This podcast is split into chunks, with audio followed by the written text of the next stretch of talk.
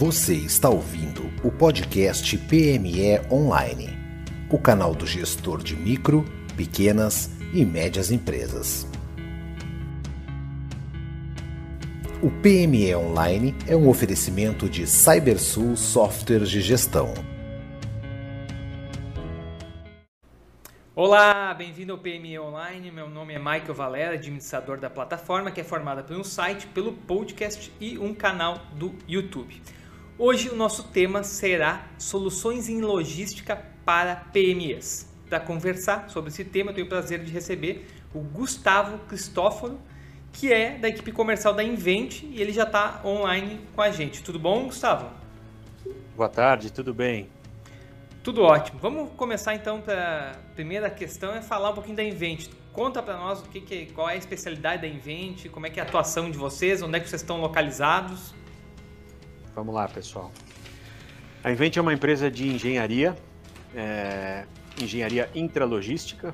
Nós desenvolvemos soluções voltadas para a área de preparação de pedidos, é, classificação e triagem de volumes, é, sempre na parte intralogística, parte interna de logística, né? não, não falando de transporte, e também para movimentação de materiais na parte de produção e expedição. A gente nunca talvez tenha ouvido falar tanto em logística como nesses últimos dois anos, né?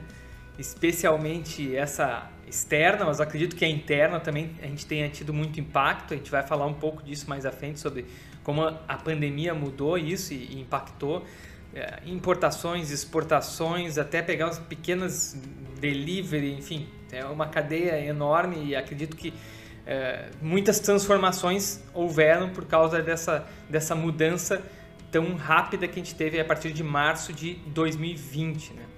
Mas antes de a gente chegar lá, é, tu consegue hoje, é, da, da, experiência de vocês, é, pontuar, é, citar diferenças entre a estrutura logística de uma pequena empresa para as grandes corporações. Acredito que a começar pelo tamanho das plantas, mas deve haver outras questões aí uh, dentro dessas organizações que as diferenciam, né? Michael, sem dúvida, é, a diferença entre o tamanho do projeto, é, eu diria para você que é, é, a maior diferença entre elas. Uh, os projetos normalmente são muito parecidos, tá? É só uma diferença realmente de escala entre um projeto e outro. Tá? Uma empresa pequena pode ter as mesmas necessidades de uma empresa grande quando se refere à logística, na parte de separação, preparação dos pedidos, entrega. É, a diferença principal realmente é a escala entre uma coisa e outra. Tá? Ah, quando a gente fala de projetos para grandes empresas, nós estamos falando de projetos que envolvem uh, um valor de investimento mais alto, é, uma, uma dificuldade maior na aprovação desse investimento, uma burocracia maior na aprovação desse investimento. E quando a gente trata com empresas menores, a gente está falando direto com o proprietário, direto com o dono, muitas vezes diretamente com a pessoa que toma a decisão. E aí eu diria para você que os processos acontecem de uma maneira mais rápida e mais ágil. Então a gente tem as diferenças por tamanhos, diferenças físicas, vamos dizer, né, dos projetos. As demandas então vão ser semelhantes, mas talvez por causa disso as soluções, as decisões vão ser mais rápidas, vão ser implementadas de forma mais rápida, então. Sem dúvida. Outra questão também que, é, é, que a gente poderia mencionar em relação a isso é os projetos, eles, apesar de terem é, escalas diferentes, tamanhos diferentes, né, é, o, o, o, principal a ser observado e analisado é o custo-benefício do projeto, né, o quanto esse projeto vai trazer de benefícios a partir do momento que ele for implementado, em quanto tempo esse projeto retorna, em quanto tempo esse retorno, esse investimento retorna para o empresário. Isso está ligado ao volume movimentado ou não necessariamente? Também ao volume, mas é, ligado a, a, outras questões como os benefícios, a economia operacional que uma, que uma automatização logística pode gerar, redução de pessoas na operação. Tem uma série de fatores tangíveis e intangíveis que fazem parte dessa desse cálculo, dessa conta do, do retorno do investimento.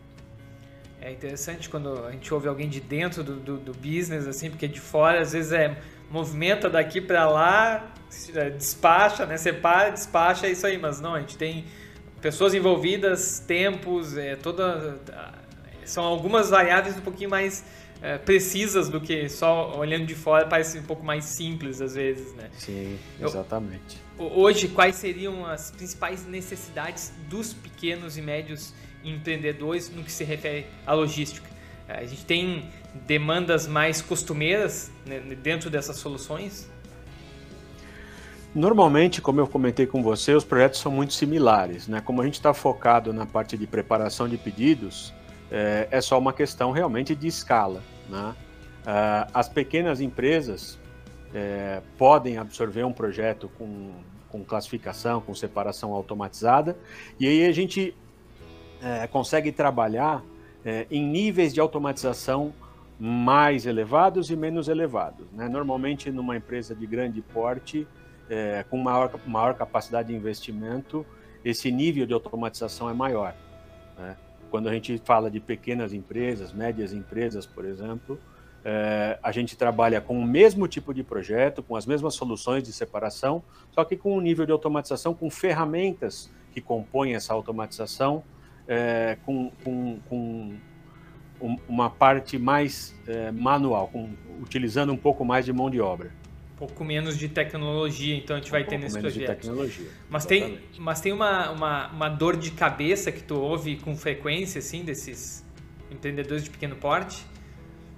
Normalmente a dificuldade é, é, no tempo da preparação do pedido, na acuracidade da preparação do pedido, normalmente são as maiores reclamações que a gente, os maiores problemas que, que os nossos clientes enfrentam na sua operação.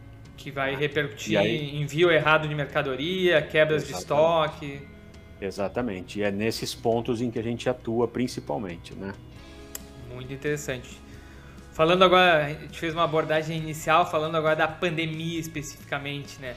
Vocês conseguem observar mudança de, de óbvio, eu até vou dividir em duas questões, né? O que, que vocês enxergam de mercado, é, de mudança do mercado, de mudança de práticas, de mudança de tecnologias logísticas por causa da pandemia. E aí eu vou abrir um parênteses, né? Explosão do e-commerce, algumas dificuldades de importação, de comércio internacional, marketplace, enfim, a gente tem várias coisas que a gente consegue observar. Mas queria ouvir de ti o que, que tu uh, uh, observa de mudança de processo ou de tecnologia oriundo dessa, da pandemia. E aí, mais especificamente nos negócios de vocês, no, nas demandas dos clientes, o que, que a pandemia eh, mudou nesses dois sentidos para vocês? Nesses últimos dois anos, eu diria para você que a empresa decolou. Né? É, infelizmente, a gente sofreu demais com a pandemia na parte pessoal, né? É, foi uma, um horror, assim, afetou muita gente, muita gente próxima, mas profissionalmente foi para a empresa, assim, foi excelente. Nós crescemos demais nesses últimos dois anos com muitas demandas e eu acredito, obviamente, que em função principalmente do e-commerce, né? Que foi uma modalidade que cresceu demais e nós temos algumas soluções, algumas alternativas que melhoram muito a performance das operações de e-commerce é, e elas foram, assim, eu diria, o carro-chefe para gente, para essa decolada da empresa nesses últimos dois anos. E de, de, de, de demandas ou de perfil do cliente, imagino que também tenha tido mudanças, e uma delas deve ser o senso de urgência, ou estou enganado? Sem dúvida, sem dúvida. Eu acho que a migração, principalmente, né? Muita gente que trabalhava é, é, com entregas nas lojas ou com entregas é, com, com, o cliente mesmo retirando os produtos nas lojas, migraram para essa para essa entrega online, para essa entrega, para essa venda online, né? E aí com isso eu acho que demandou muito as operações de centros de distribuição que obrigaram as empresas a investir numa operação mais eficiente, mais econômica, mais enxuta e com maior acuracidade para ter um, um, um, prazo de entrega é, que, que desse resposta às necessidades dos clientes deles. Hoje vocês conseguem enxergar com uma tendência disso continuar nesse momento pós-pandemia? Ou a Invent faz algum tipo de planejamento desse pós-pandemia? Como é que vocês estão enxergando? Vocês já conseguem enxergar um movimento ou de, vamos dizer assim, de normalização, de diminuição dessas demandas? Ou o planejamento é que não, que agora é que as empresas entenderam que dá para vender pelo e-commerce e essa demanda vai continuar? Eu agora, eu quero, que agora eu quero aquela conversa de, de, interna, de corredor, assim, qual é que, falando de futuro, de 2022, 2023. A sensação que eu tenho, pessoal, é de que isso veio para ficar. A, o comércio eletrônico realmente veio para ficar, principalmente para as pequenas e médias empresas. Né? Aquelas empresas que é, é, têm o seu estoque pequeno, é, têm, por enquanto, pouca demanda eu acho que essas empresas que descobriram aí o marketplace, o, a, uma maneira de comercializar seus produtos de forma eletrônica, é, elas tendem a crescer, sem dúvida nenhuma, e crescendo, elas vão precisar é, automatizar os seus processos. É, é, inevitável. Se você quiser crescer, você não consegue crescer sem esse caminho da automatização. Muito interessante. Eu vou, eu, agora a gente está conversando que eu vou ter que sair um pouquinho do script aqui é, pensando, em, pensando em plantas, né? especialmente para as PMEs, às vezes que não tem é, recurso, não tem porte para colocar uma, um CD, uma planta, em, por exemplo, sei lá, cada estado ou cada região, e vocês como provedores de soluções internas, né, de logísticas, é, até que ponto vocês veem é, é, a necessidade de criar mais pontos de distribuição ou por causa dessas soluções internas de ter isso mais focalizado, mais centralizado e, e em grandes plantas? Eu diria para você que depende muito da atuação de cada empresa, né? Aquelas empresas que estão no mercado nacional e que têm o seu maior mercado consumidor fora dos grandes centros, essas sim provavelmente vão precisar investir em mais de um centro de distribuição.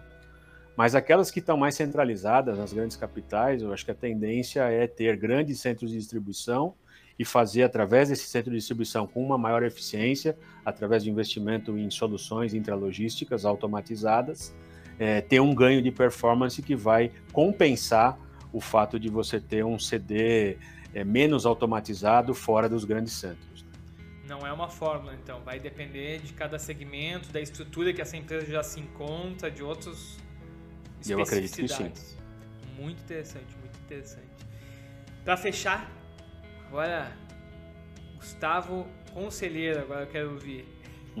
No ponto de vista, vamos pensar de forma mais abrangente, assim, para quem quer trabalhar com o segmento logístico, né? Quem tá hoje, tu já falou que a empresa então deu um boom aí nesses dois anos, então acredito que uh, deva ter muita oportunidade para quem está pensando em trabalhar.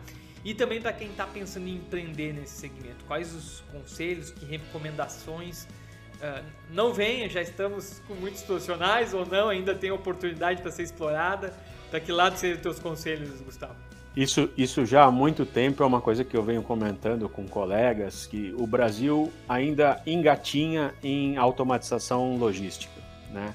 Eu acho que tem muito, muito campo ainda para crescer. É um mercado muito promissor ainda no Brasil.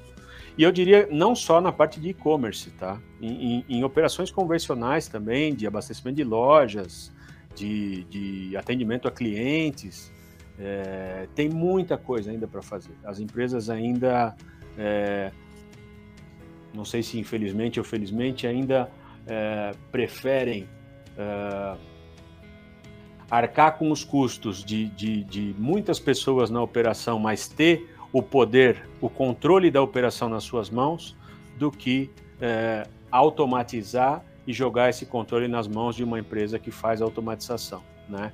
Eu acho que é uma quebra de paradigma que a gente pode ainda, a gente tem ainda um trabalho ainda para fazer para quebrar isso, porque aquelas empresas que já partiram, que já deram o primeiro passo e que já estão colhendo os frutos da, da, da automatização, essas com certeza não voltam mais atrás é um passo que você dá e que não tem mais, não tem mais como voltar. E eu acredito, tu falou em, no custo de pessoal, custo de mão de obra, mas o custo de tu mandar uma mercadoria errado, de tu não fidelizar um cliente, de tu não tu perder uma futura recompra, talvez ele seja maior e menos tangível, né, para se medir, né? Sem dúvida nenhuma, o nível de serviço que você passa a prestar para um cliente é, é uma coisa intangível, como você falou, mas que tem um, um, uma repercussão no mercado enorme. Né?